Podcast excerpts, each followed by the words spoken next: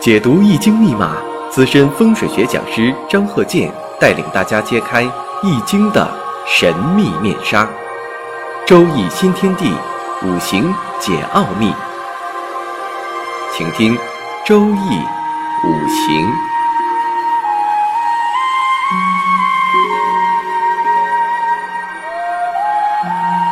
上山微电台荣誉出品。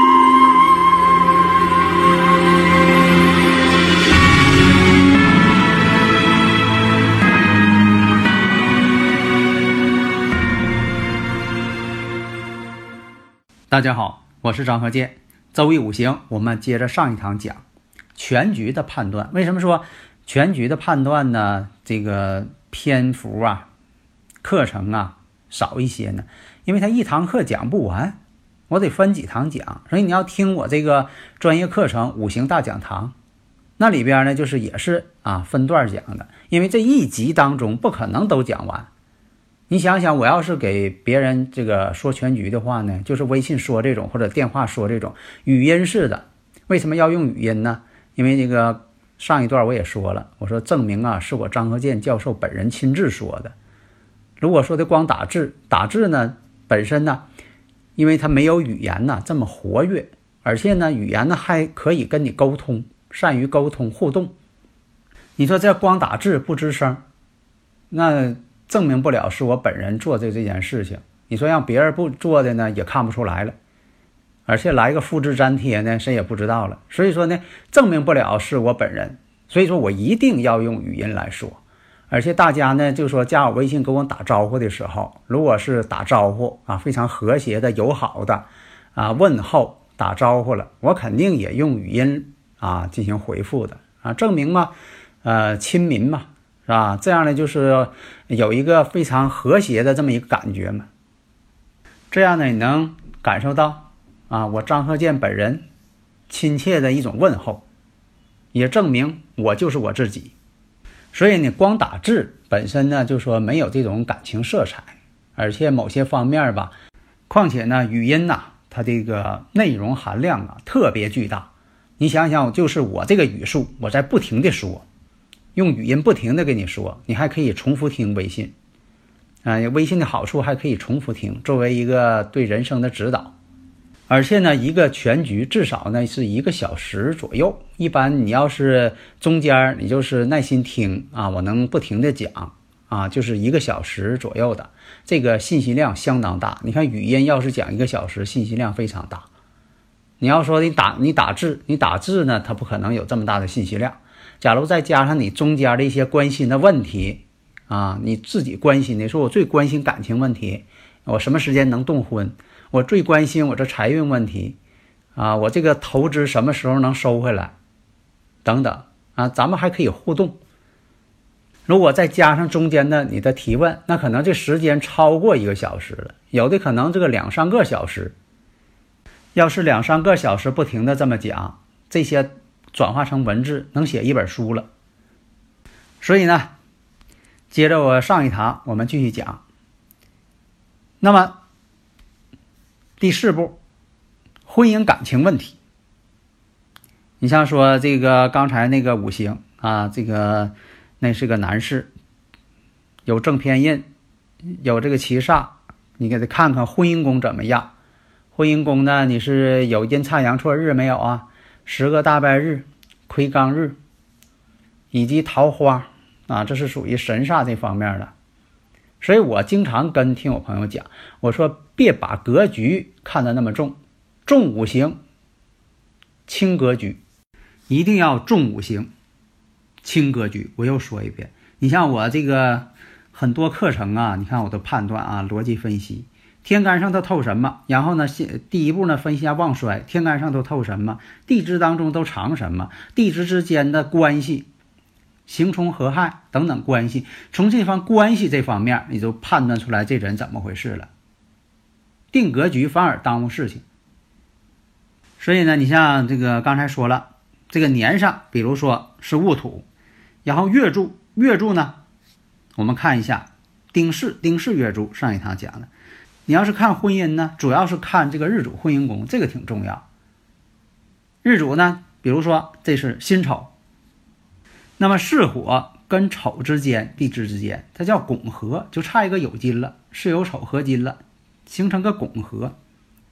那我看一下这个人呢，夫妻感情、婚姻感情啊，比较一般化、大众化，没有什么很特殊的。但是平时呢，容易产生一些争执、口舌。为什么呢？带七煞的人，他性格呢都不是特别好，有些呢大男子主义。那么婚姻上，在三十二岁这个辛酉大运当中，会出现一些问题。那为什么是这样呢？你看啊，用五行来分析，现在呢，月上是巳火，日上呢是个丑土。我刚才我说了，它叫拱合。就差一个酉金来了，那你就得观察了，什么时候友军来呀？大家如果有理论问题呢，可以加我微信幺三零幺九三七幺四三六。如果大家呢就说需要什么理论上的问题啊，用语音呢，或者是你可以用文字跟我打个招呼，需要我这个用语音来说话了，我一定要用语音呢跟你打招呼，来证明我就是我嘛。那么呢，他这个大运呢，三十二岁。辛酉，哎，这一下发现了酉金出现了，所以说你定格局啊，反而费劲，绞尽脑汁的，把头发都熬白了，天天搁那判断喜用神定格局，那样的话呢，反而是个笨招。所以呢，起初你一看婚姻宫呢有拱合，就差中间这么一个酉金了，哎，到三十二岁这个酉金可下被你等到了，那巳酉丑已经成金局了。成金局，你本身这个生日五行就旺，那么本身生日五行旺呢，巳酉丑这一来了，那你更旺了，你胆子更大了，更厉害了。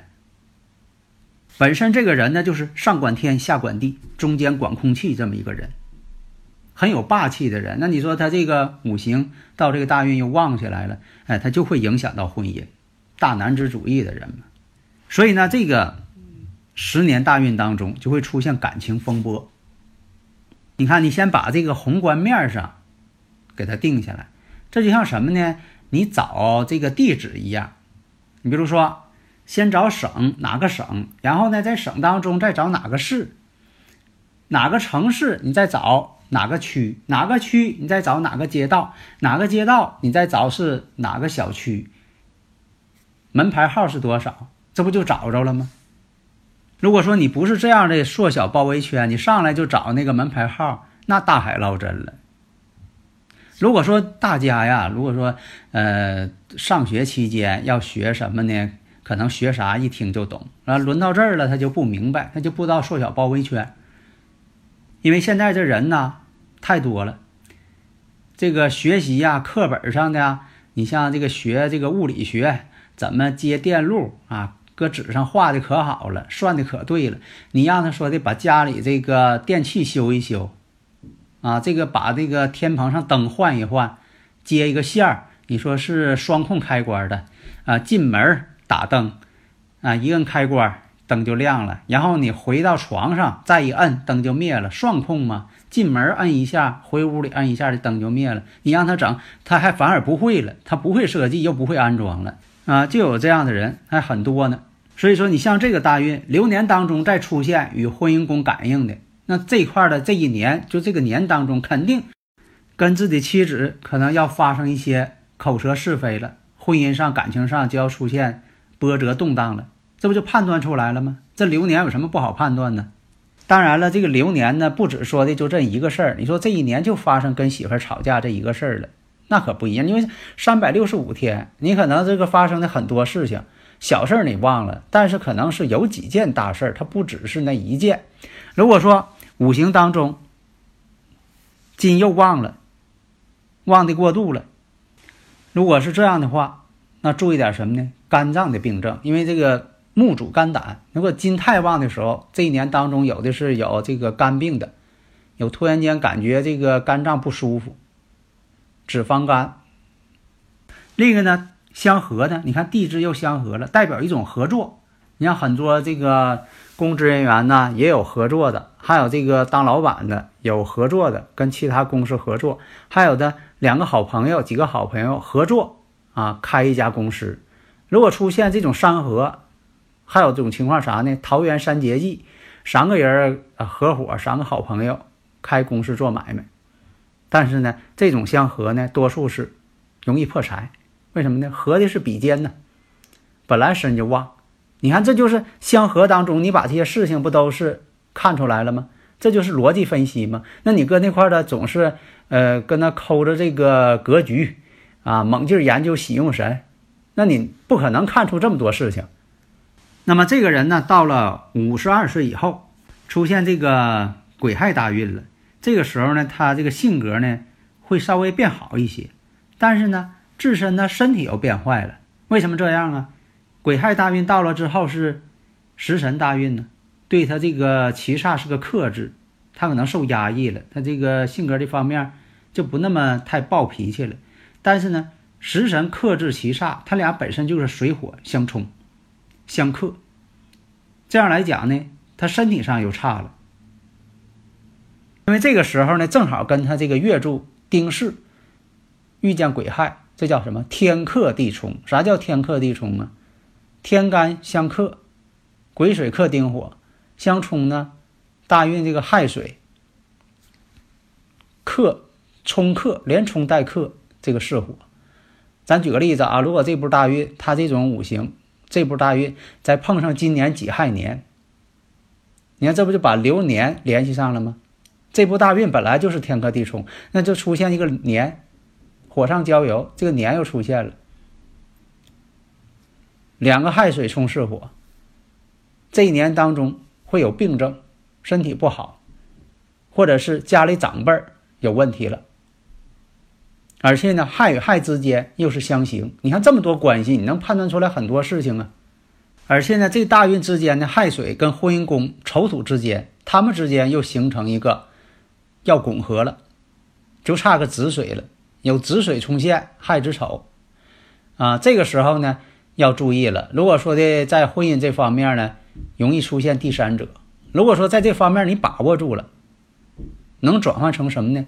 夫妻之间呢，感情会更好。所以说，在于什么呢？提前预测，提前化解，把负面的东西化成正能量。那么财运这方面，这也很多人关心的。你像他这个生日五行呢，是以木为财，但是五行当中呢，这个木啊体现不出来。所以很多你像说的没有财星的人，一生当中吧。他也能发财，但是呢，你看这些大运，还有他的生日五行组合。我跟你说啊，生日五行呢，这个八个字呢，代表啊，我举个例子，它代表一部汽车；这个大运呢，代表你走的道路；流年代表每一站你所到达的地区。这样你就理解了。如果说这个生日五行它决定了你就是这部车了，你换不了了。你就说的天生他这个车就是宝马，天生他这个车就是奔驰，天生他这个车就是劳斯莱斯，那天生这个车就是宾利，这换不了。你说我把发动机换了，那不行，换不了。你说把车换了，把外壳换了，换不了。但是什么能换呢？你走的路能换。你说今天我走高速，明天我走沙漠，那这个路能换啊。而且呢，经过这高速呢，我下一站到的是一个富裕的城市。住的宾馆都好，还有人给洗车加油，你看那就好呗。那这个到的这个地点就是流年，你经过这个路就是大运。所以像他这个五行呢，没有财星，没有财星的人呢，其实呢，呃，如果是他一直走仕途，他这个五行当中吧，其实他一直在走仕途，而且呢，就说没有财星的人呢，也证明啥呢？他这人把钱呢看得很淡，清官把钱看得很淡。所以这个人呢，一生当中呢，他没有说的发横财呀、发大财呀，他就是挣工资，该得的他就挣了，而且一天满脸的威严啊，别人想要贿赂他也得考虑考虑，因为他对这方面不爱好啊。所以说，像这种生日五行，你要算，你说哪一年你发了一笔大财，你那是污蔑他。所以说，你分析的人呢，这一生当中就是财官印，但是你得分清是谁。这个人呢，他五行当中呢，他就是一个呃管理者，一个单位的一个高管，还是公职的，他不是那种私营企业呀，啊不是那种。而且你看呢，他以木为财，他就是挣以木为财这个工资的。他是那个学校的一个领导。所以说呢，你看这个学校是什么性质啊？木嘛。为什么呢？以前你像这个竹简呐、书啊、黑板呐、课桌啊、教鞭呐，哎，它都跟木有关系。你像以前这个上课了敲那个铃，那叫啥？木铎。这个要是懂得以前这个学校用这方面的一些讲究，木铎嘛。所以教育属木。下一堂呢，我们讲一下大运，每一步大运也得给人讲。与子女的关系，然后呢，就是讲完大运呢，要讲一下重点流年，因为什么呢？你不可能说的讲这个全部流年，为啥说呢？你要用语音来说，你说从他这个一岁一直讲到他一百岁，讲一百次，而你说起来呢，你听起来也叫絮分，闹闹登登的，像流水账似的、豆腐账似的，听起来呢也是不精彩。有的年呢，它是平年，没有什么大事儿，那你还浪费这个时间干什么呢？你说什么呢？说重点，哪一年最好，哪一年特别不好，要注意，怎么注意，怎么化解，都得告诉人家。所以呢，要说重点，比如说你小时候什么时候有病，你你不用说的，你这个六岁上学，七岁上二年级，八岁三年级，九岁四年级，那说这干啥呀？嗯，这不浪费时间吗？说它重点的一些大的事件啊，未来的一些大的事件，你比如今年、明年还有后年，如果大后年没啥事儿，你再跳过去再说啊。这样呢，就说的让他注意如何抓住机会，不好的时候如何回避化解，这就是人生指导。说关键问题啊，就像写小说似的，你不得写重点的事情吗？一部精彩的电影，你是不是得演一些精彩的？你说这一排了五十部电视剧，每一集都是一些琐碎事情，啊，用不着的事情，那你觉得这电视剧也没啥意思了。现在这有些电视剧不就是吗？为了凑这个集数，男女这个主人公搁那这个喊了半天啊，我爱你，我不爱你，我爱你，我不爱你，喊了半天了。你说你就觉得续分了，而且现在这电视剧这个台词写的这个对话，你也觉得很贫乏。没有什么内容，不精彩，让你看起来就没意思。所以说要挑重点。好的，谢谢大家。登录微信搜索“上山之声”或 SS Radio，关注上山微电台，让我们一路同行。